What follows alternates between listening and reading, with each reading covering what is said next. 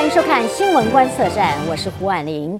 那么，随着台湾在国际舞台上发光发热，是有越来越多的外国人都想要认识台湾，要知道台湾的历史。呃，而且呢，其实也有很多台湾人可能对于自己台湾的历史也还不太清楚。那么，最近有个消息是，专攻台湾历史的学者李晓峰教授呢。过去他曾经以各种方式啊来介绍历史，他出书的方式呢，呃，其实甚至还有曾经用唱歌的方式来诠释，为的就是让国人能够更加的认识台湾历史。那么这一次呢，李教授又出新招了，他用五百张图来图说台湾历史，那效果如何呢？今天我们特别请到李晓峰教授来到我们节目现场，欢迎李教授。主持人好，各位观众朋友大家好。好。我知道李教授哈，呃，其实常常在台湾演艺当中深入浅出的把这个历史导入给观众能理解哦。那你你过去也也很奇特，您出的历史有过用唱歌的，也有用地名来介绍历史，也有什么六十分钟快读台湾历史。你好像你都会用一些比较不一样的手法来介绍历史，为什么？我很重视那个教育的普及化，特别是历史教育的普及化，因为过去我们没有那个机会。好好学自己的历史哈，那民主化之后有机会了。可是有机会之后，很多人不知道从哪里下手。哦，有有些书很厚嘛，哦，像那个史明四四那个台湾四百年史，哦，几本就多少本没时间读嘛。所以我就觉得说，应该如何用比较普及的方式来推广我们台湾的历史。所以我就想很多方法。嗯哼，哦，唱歌，因为歌曲本身。它背后有台湾的历史，所以用歌曲跟台湾史的发展去配合嘛，啊，或者说地名啊，地名背后就是历史啊，所以用地名去进入历史这样。而且我这次是用图片。对，那用图片哈，你你你是什么？有没有什么灵感来源呢？这个很好玩哦，公开拍写了哈。我女儿高中的时候，有一次历史考四十九分。哦，我算管啊给。嘿，我讲诶，啊，恁老爸是迄个历史教授，啊，你历史考四十九分，无你是有你读啊无啦？他说有啦，我有读啦，啊，但是字太多了。跟我说字太多，哎，这个给我一个一个想法。啊哈，确实很多历史书哈都是文字为主嘛。啊哈，我就想要说，哎，我们应该从图片哦，你既然嫌字太多，我们用图片去展现，其实是一个很好的啊。这是我女儿给我的灵感了。哦哈，啊，所以我就慢慢。开始去注意，包括我在教学也是一定会秀很多图片出来。还有你这本册哈，丁小虾从五百张图入门台湾史，好还好您写入门了哈。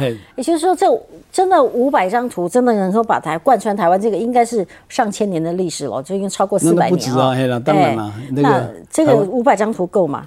五百张我觉得还是不够。啊，可是其实我这本书本来要选一百张而已了，后来选一选，哇，一百张不搞了，越放越，然后后来两百张，后来一直扩增扩充到五百张，我说五百张够了啦。好，啊，那咱先看规定嘛，老在这里哈，透过您今天呃的说明，或许我们会更加了解。我们先来看一下这四张图哈。看起来是画的哈，哎，这个是画的，这个是画的。它这个代表的是什么呢？要看到是什么样的我简单说明一下哈，这个是一七四四年哈，十八世纪中了哈。嗯，那个时候，那一张是清代哦，哦，清代有一个那个满洲人哦，被皇帝派来台湾担担任叫所谓的巡台御史，御史相当今天的监察委员来这里巡查哦。那个人叫做六十七，那十七了哦，那是他的名字哦，好像三本五十六这样哦。啊，他来台湾巡查，就看台湾各种风俗民情，然后当时的西部这边都是平埔族嘛，嗯哼，都是平埔，所以看到很多平埔族的生活状况，嗯所以他回去之后呢，就请画工把他看到的情形画下来，嗯哼，啊，图很多，我这选其中的四幅。你看那些球啊，哈，那是什么款球啊？你看那些球啊，有的是那个槟榔树，嘿，就一些厝边哈，有的是椰子树，有的是槟榔树。哦，啊，你的发现工，哎，没错啊，我们南部很多槟榔啊，嗯哼，哦，啊，你去用今天的照片去对照的话，哦，我告行啊，那画的很像啊，其中那一张还是我的我的故乡麻豆，哎，哦，哎，啊，所以我才说，哎，里面那个可能喜欢阿做阿做，不一定啊，啊，所以像这样就很很。逼真的把当时平埔族生活的情形画出来。哦哈，这个好，今天我们来看一下啊，这个船舰哈，角度看起来是有点雄伟，不知道有多少家哈。是，这船哈是外国船哦。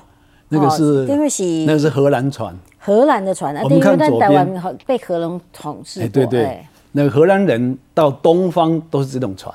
哦，啊，所以这张左边这张图哈是荷兰的资料里面，它这张它它说明就是说这是一艘准备要去东方的船，正在打造之中。然后右边那是我拍的，那个是在韩国济州岛。哦，那有有一个模型，那很大哦。哦，我们站下来就在下面一点。这两种是同一型吗？同一型的。哦，完全同一型的。所以他们也当初也到过济州。有有，韩国、日本都去。嗯嗯。哎，那他们都是驾驶这样的船来到台湾。对，到台湾。哦。所以往东方的船，就这这种船。哦哈，阿奈来攻了荷兰哈。其实荷兰在台湾的这历史当中，在对我们南部的新建开发。是有相当的，当然有很大的的变化。嗯哼，他在台湾前后是三十八年嘛。嗯哼，哦，三十八年，他刚开始在今天的安平嘛。嗯哼，从安平开始嘛，再慢慢扩充出来嘛。所以现在可以看到这个图哈，这个是对，像我们现在看到这个图，就是今天的安平。安平。哦，那当年哈平埔族把这个地方叫做傣湾，傣湾那个傣湾那个音哈，后来有很多种那个的那个写法。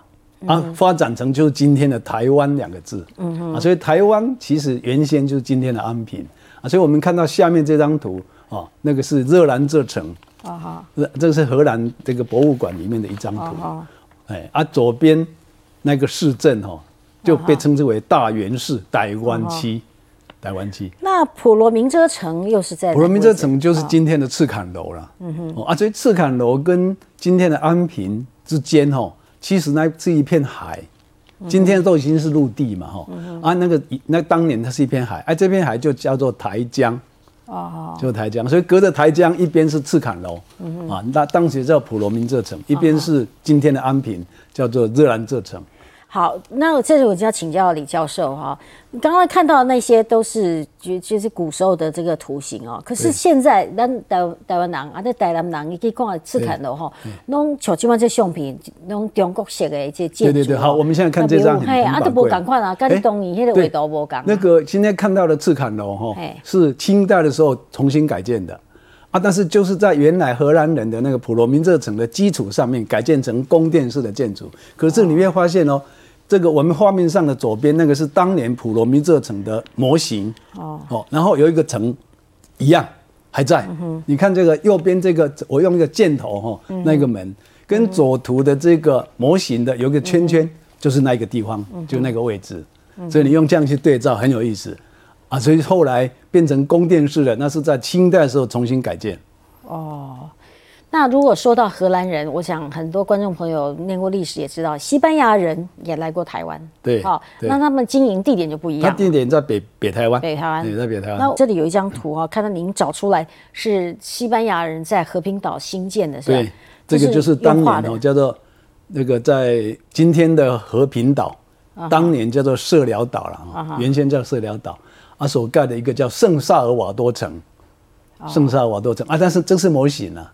这模型就是这个样子，啊，它那个遗迹现在还现在遗迹已经被挖出一部分出来了。哦，哎，就是我们现在看的这个左下左下角啊哈，那个位置现在已经挖出遗迹出来了。哦，所以这张图是事后推回去当初的形状可以是的模型。我们来看一下有一张地图哈。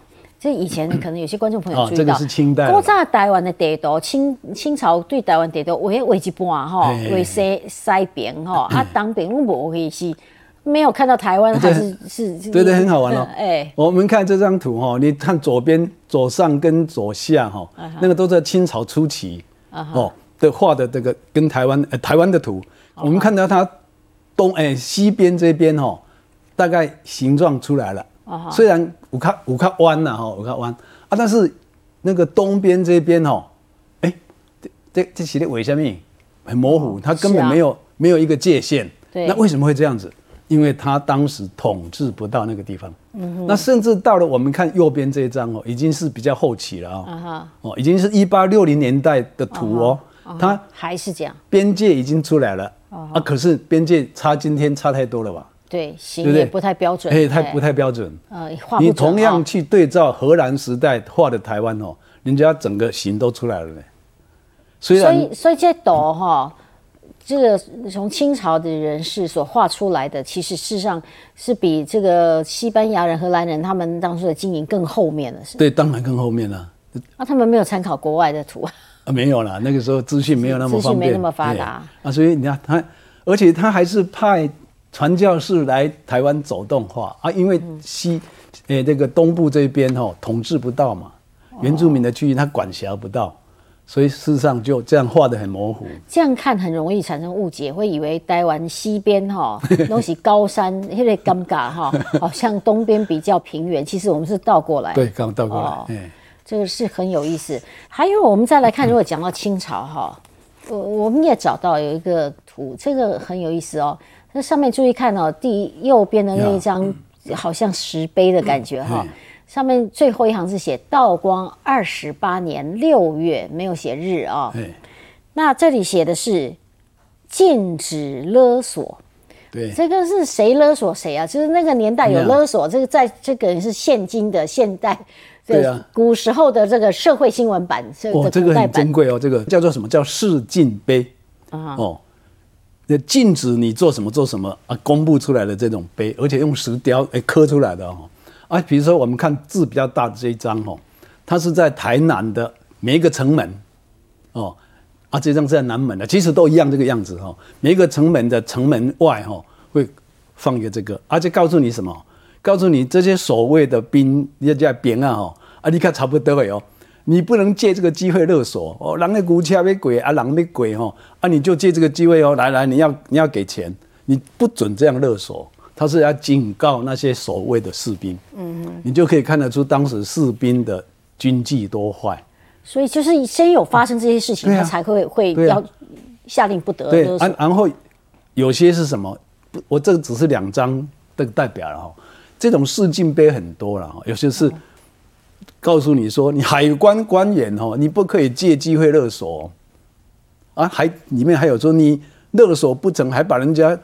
那个那个拿去哎，再抓去偷球去那个什么去行球哎，啊，所以严禁海关人员借借机会勒索。那这个字哈的材质都是石头的，石头，可但是放在哪里呢？放在那个公开的地方，比如说那个海关的地方，或者是城门的地方。那有效果吗？我看没有效果，因为所以吏治很败坏嘛。清代的台湾的这个官官吏非常腐败啊。哦。那这个刚好说明，你看。而且还有什么？还有司法黄牛哦！啊，哦，你不会借这个机会在那个年代就有司法黄牛就禁止你的衙门哦，利用那个那个司法案件哦啊勒索啊，或者说乔事情啊拿钱，那个是这个叫市禁碑哦，都出来了。啊哈，都出来，所以我说司法黄牛不是现在才有啊，那个清代就有了。那个年代的行政官跟这个司法是合而一，对，所以。就是 O C 那一贵都一贵哈，再回来我们来看看，在古时候哈，呃，人民的生活哈，也其实也是蛮值得参考，跟我们现在都不太一样。接下来我找出一张图来哈，呃，它跟我们现在的姑娘家都不一样。我们现在说很多女孩子哦，大脚婆婆哈，卡五高多，可是你会看看这个是在清朝的时候的，这个绑绑小脚哈。这个请请李老师来跟我们解说，好吧？这其实好像两个满清统治台湾两百一十一年嘛，哈，对，所以中国的一些习惯、风俗文化都来了啊。其中有一项很重要，就是绑脚。那我们知道，其实中国在大概宋朝以后，哦，女子就开始绑小脚嘛，这个是非常残忍的一个。所以，那你这样讲，明朝也有人绑小脚，不是只有清朝？当然啦，从明之后就有了，宋之后啊哈。那都是哪些人绑脚？全中国的女性都绑脚。那当然不是全中国了，但是后来就慢慢慢慢的就变成一种风尚，就认为说哦，我是绑小脚才是大户人家，变成用这种这种想法。然后走不动，我们看过绑脚的人走不动。然后走不动啊，然后那些中国的无聊文人还还把这种绑小脚哦写诗哎，说这个叫三寸金莲呢哦啊，所以台湾受这种影响哦，从中国传来的文化哦，所以很多汉人一样都绑小脚。啊，像我阿妈，她小时候也要绑小脚，绑得痛的要命，常常每天哭。啊，后来刚好日本人之后哈，说不准绑小脚了，才解放啊。刚刚我们讲说绑小脚是来自于中国哈，那那么台湾人在那个年代，在中国在统领台湾的年代，是女性绑小脚吗？有，也是有，有八十几万的人。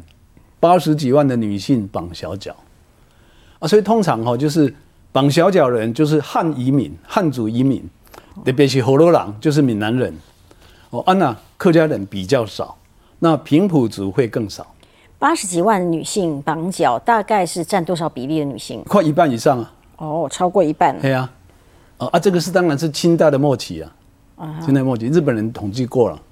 其实观众朋友可以稍微注意一下，那刚刚的那个图哦，这个绑过脚以后，女性的脚就像折断了一样，全都全部变形呢。哎，哎，其实有有一些前辈以前我们我们见识到的时候，就发现真的行动很不方便哦，这是以前的历史上的包袱，真的。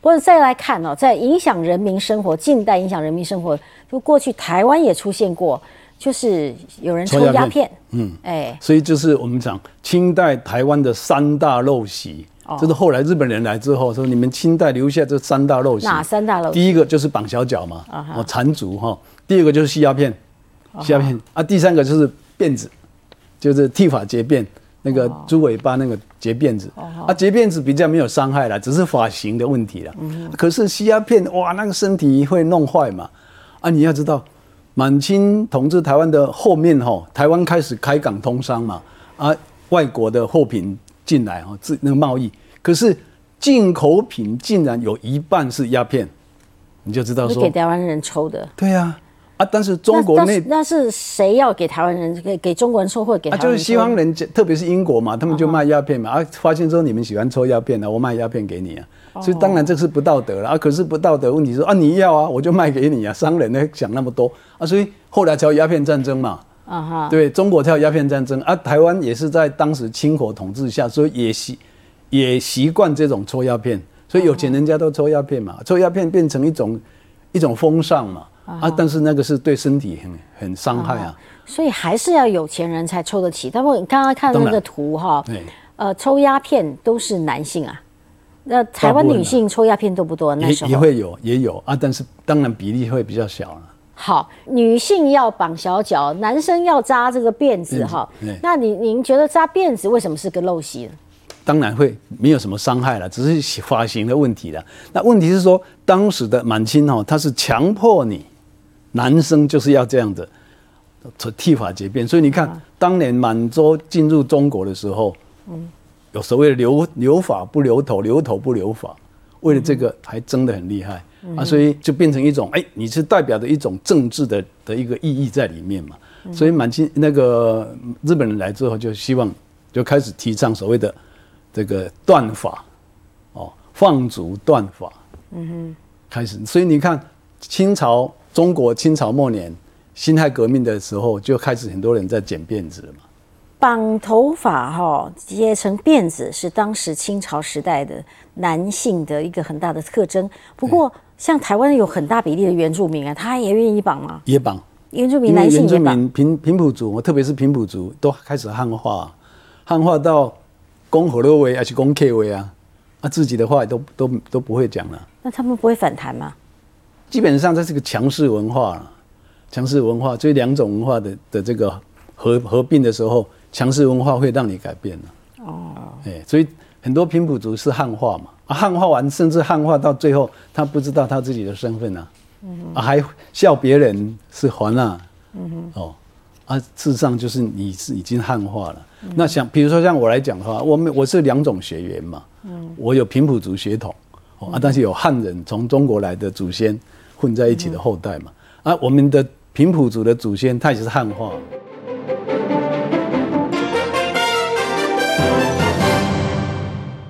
欢迎再回到新闻观测站的节目现场。我们今天独家专访李晓峰教授，他要来讲用五百张图入门台湾史哦、我们今天抽出几个精华，我们也来认识一下台湾史。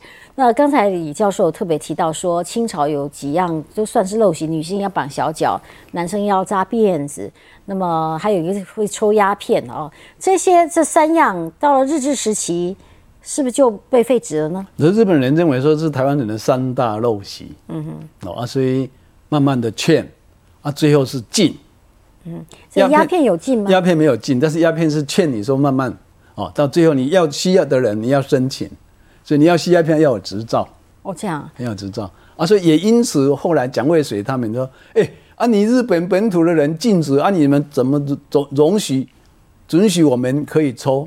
而日本说，我容容容许是我慢慢慢慢慢的渐进啊，因为你们需要抽，所以要抽的人需要申请执照啊。那他申请执照的目的是为了控制哪些人抽烟吗？还是有什么理由？其实有很多利益上的问题了。嗯，哦，你有些烟馆有跟当局有一个关系嘛？啊，所以我我一马上一进的话，那烟馆生意都没了啊。但是也确实马上要断烟哦。在身体上有困难，所以他就用这种方式慢慢的进啊。但是当时的台湾民众党蒋渭水他们当然也反对嘛。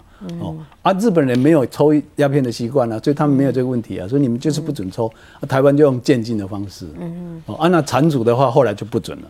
嗯这是伤害身体嘛，那不准了。嗯嗯。哎，好，我们常听一个故事，就是这个像义贼。廖天丁，廖天丁存在的这个年代，应该也是在日治时期对，在明治末期。那我我们现在看到一张图，您们当初您有找到的哈，这张是纸，这个算是照片吧哈，上面写的是廖天丁三个字哈，这是廖天丁的户籍成本吗？这廖天丁的户籍成本的就对吗？那他是什么样的一个人呢？后来把它叫做义贼了哈，但是我们如果站在法治立场，你管你什么义不义，你就是在偷东西啊，哦，你管你偷完之后你怎么处理啊？号称说是拿去给穷人，那不管。可是，在一个法治社会里，你不可以这样做啊，啊，所以他就是一个惯窃，他是一个惯。所以我们看到他的这个户籍成本里面哦，有一个叫做总别，他写三，什么意思？就是说你是属于第三类总别，就是你是有前科而累犯。累犯前科，所以当时就已经知道他是这样的人。啊。所以我们从这一章很有意思哦，这个这个日本时代的的这个户籍成本哈，它里面有很多类哦归类，很多那个栏哈，比如说有有栏写着鸦片，那鸦片当时台湾人叫阿片呐，哦那个阿片阿片，所以你如果鸦鸦片栏那一栏写个阿哈，表表示说你有抽鸦片的习惯。嗯哈，然后还有有一栏叫缠足啊哦啊，像廖天廖廖天丁的阿妈就写个缠，就表示你是缠足的啊。然后种族栏哈写个福，就表示你是福建，你是讲闽南话的哦。啊，如果写个广，就表示你是讲客家话的，属于广东系统的。然后写个熟，你是熟番，就是平埔族。而写个生，就是生番，就是高山族。那这个户籍成本形式蛮像，难道说我们现在户口名簿就是当年日治时期的户籍成本衍生下来的？这个有参考，有参考，很多地方很像。嗯哈，哎啊，所以我们看得出他当时哦，连那卫生方面都都记录在里面了。但是中国统领时代有没有这样子的户籍成本？没有，没有，没有。哦，那个日本人来了，在一九零三年开始全岛、全台湾岛的那个普查户口普查，一九零三。然后一九零四完成，然后建立了整个非常上轨道的户政制度。啊哈，所以对人口是有相当程度的掌握的很清楚。然后当时三百零几万人，啊哈，都很清楚。看过了这个人的故事哈，接下来我们要看看地方的景观景色哦。这以前是什么样子？我们 take 一个，这个应该相当还是日治时期哦。上面有一个诶。铁桥哈，这跨过去，那下面这是不一样，是不是？请老师也解说一下，这是什么时候搭建的？我想这张图哈，嗯，那个一九零七年啊，中冠铁路在进行的时候，经过现在苗栗哈，啊后来地震呐，啊剩下那个桥墩就下面那张彩色了。那各位可能去过照片哈，哎，这个是我拍的照片，啊上面是历史照片，黑白的历史历史照片，啊下面这个是。这个桥断掉了，因为地震断掉了。哦啊，所以就是我们去过的龙腾断桥，哦，已经很有名的龙腾断桥，就在苗栗的三义那一带。嗯哦啊，原来的桥是下面上面看的那个，那个黑白的那个。最原始的是上面的黑白那张照照片。啊，这个时候完工是一九零七年。不过火车其实以前刘铭传时代好像就已经有火车。啊，但是刘铭传那个很简陋。嗯。所以日本人来之后发现说，啊，你已经。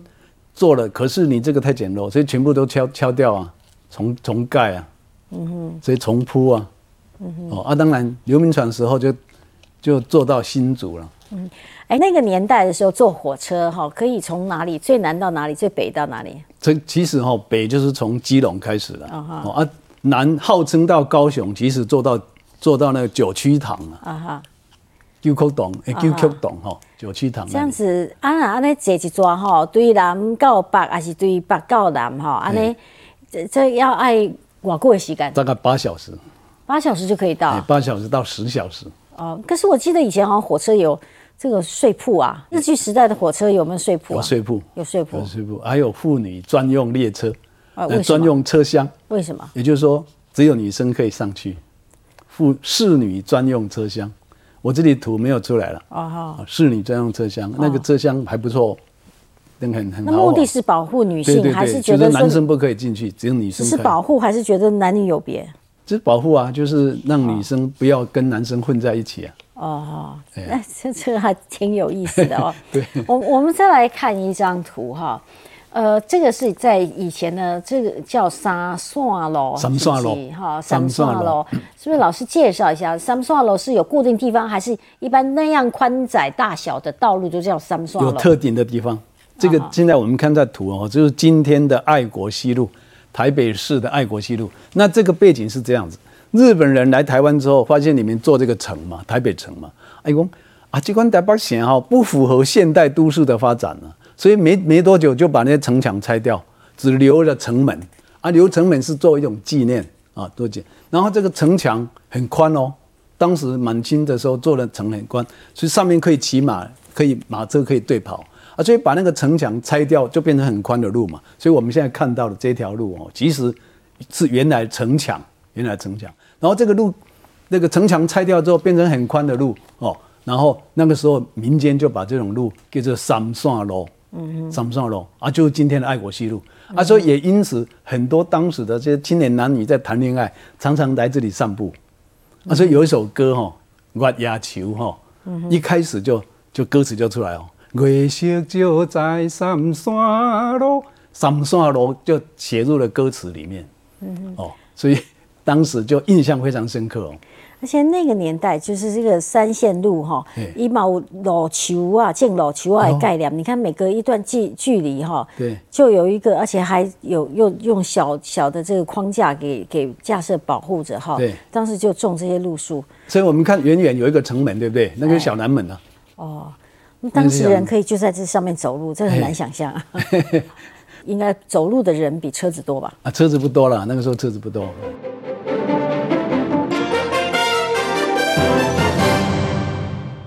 欢迎再回到新闻观测站的节目现场。我们刚刚听到李晓峰教授哦讲的用图说台湾历史哦，啊，非常有趣。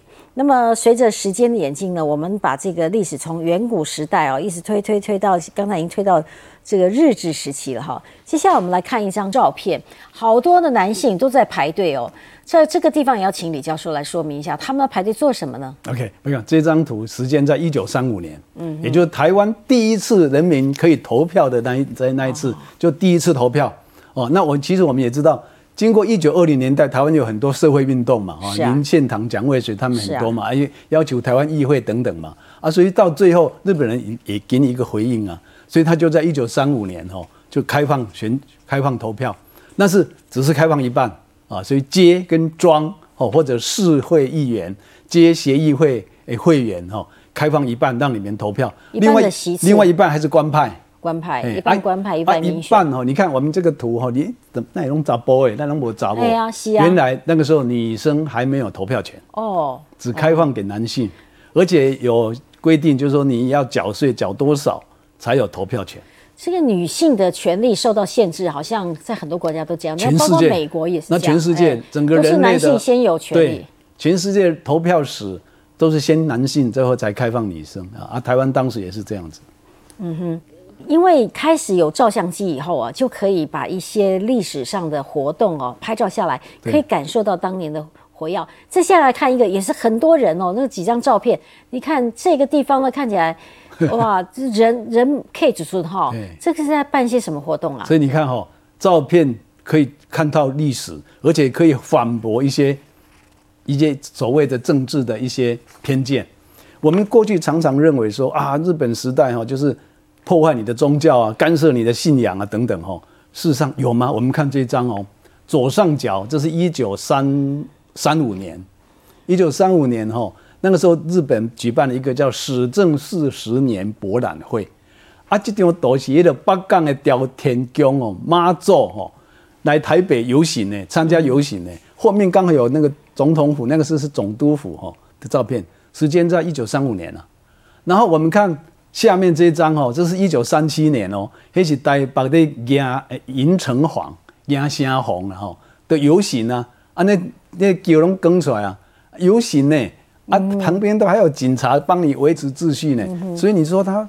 破坏宗教没有啊？所以这是一种证明，说当时人民是有宗教自由的。他都他尊重你啊。然后你看上面那个七牙贝牙有没有？那是七牙贝牙出来游行呢，迎神赛会呢。然后最右下角这张是光好好来对课本课本哦，那个课本是也是围了七牙贝牙哦，那个谢将军、范将军那一种哈。然后他介绍台湾的民俗宗教，哎，课本里面都出来啊啊。所以你说日本时代有迫害宗教吗？在一九三七之前，哦，没有，他尊重你的信仰哦，啊，但是后来有没有？后来有，也就是说，皇民化之后，中日战争爆发了，啊，日本开始推动皇民化，哇，宗教开始干涉了哦，啊，他干涉其实是看干涉台湾的一般民间信仰。他是当初是想要去中国化，对，应该有这个意思了，也就是这些来自中国的民间信仰嘛，他不要你，哦，这个时候才干涉。哦，觉得土地公庙啊，这个要你搬走之类的。啊，可是前面没有，所以我们看历史其实要很持平的，是就是，不是就不是，前面没有干涉，后面他有干涉。哦，那么接下来我们来看一下这个国民党政府来到台湾的初期哈，这里有一些历史照片。哎，我们现在看的这一张哈，这个照片的上方，你看讲台的上方，大家面向的这这个地方，有好几个国家的国旗，有四国。哎，但是有四个国家，为什么？这个是这个是台湾第一次双十节，双十节算是这等于在纪念国国庆日就是对，就是第一次的怎么会有这么多？怎么会有这么多？那个是一九四五年哈十月十号，在今天的中山堂，那个时候还叫工会堂哦啊，准在庆祝所谓的双十节。可是那个时候台湾还没有正式由中华民国接管了，因为在隔几天之后才日本才受降典礼啊。哦，受降典礼才举办嘛，啊，所以这个地方呢，台湾还没有正式为中华民国所接管啊，但是已经准备要庆祝双十节，所以就挂出了四国，那四国就是当时联合国的主席团，就联合国正在酝酿，由美国、英国、苏联跟中华民国啊四国，所以这个台上呢就挂出了四面国旗，哦。啊，然后几天之后，二十五号，十月二十五号啊，一九四五年。在这个地方就举办了受奖典礼。啊，一样挂出这四面国旗。说那个年代哈的民情跟国情真的跟现在不太一样。我们现在找到当初的，你看看当时有一个照片哈，是学生全部穿制服呢，而且拿着牌子啊，这个这个照拿着那个蒋介石的照片，蒋介石的这个照，蒋公的大家对拿着这这么多，要一人拿一份做什么呢？对我也拿过啊。哦，你也拿过？那个就是。看是双十节啦、国庆游行啊，还是光复节游行啊这一类的哈。然后中学生都穿着那个军训军训制服嘛，然后就拿着那个当时的蒋蒋先生的要大家拥戴拥戴，就伟大的领袖嘛。所以那个时候就看到这是一个英雄。现在台湾的总统要做，其实都都没有那么容易。你今天 如果拿着小英的总统，你看看会不会挨骂？当然不可能啊。所以那个是一个一个个人独裁的时代嘛。哦，我们看有一排学生。集体下跪，这女性哎，这女孩子在跪什么？这个是在士林呢，哦，在士林哦，好像是市东路哈，那个是蒋经国先生过世哦，然后他的遗体要经过从龙总要经过这这条路啊，所以附近的国国中的学生就被叫出来，安排就跪在那边迎这个遗体。可是迎遗体要跪吗？啊，就是当时的观点是这样，观念是这样，有点像今天的北韩呢。啊哈，有点有点像今天的表你今天如果试试看，敢这样叫人家跪，你 对不对？我我爸爸过世，我都没有这样跪嘞啊！所以当年就是这样，这是蒋经国死的时候啊。台湾总共有现在有多少政党？很多哦，不是两三家，是这这已经好像近百个。是啊，可是我看到大家在参加这个签名哈，这个是高中生哈入党啊，那个时候几乎是强迫入党了啊哈。我后来。号称说你们自由入党，可是他用各种办法要求你入党那。他也应该是优秀的，他才会收吧？不不不，他随便都都都都抓都业，因为教官要拼业绩嘛，所以你如果能够鼓舞更多人入党，他的成绩就很好啊。所以那个时候，而且那张图应该是一九五零年代了，一九五零年代哈，比较一种半强迫式的，所以你看学生全部入党，然后还要效忠总裁，哦，就党的立场。蒋介石是总裁嘛，国家立场他是总统嘛，所以你看那张图，他写效忠总裁啊，啊入党宣誓等等的这种。所以对比之下，生活在现在，呃，相对我们这是民主自由的太多了哈。很多以前的历史，很多观众朋友可能都，尤其年轻一代都没有办法参与。但我今天也不可能把所有的历史全部讲完，或者说是我我们只是说借由李教授出版这本书啊，他稍微让我们入门一下哈。那时间关系到这里，真的很好奇的观众朋友啊那您就只好自己再去看书了哈 或者我们后面制作的节目欢迎您继续收看。那谢谢老师今天的讲解。谢谢谢谢各位。好我们下周同一时间再会喽。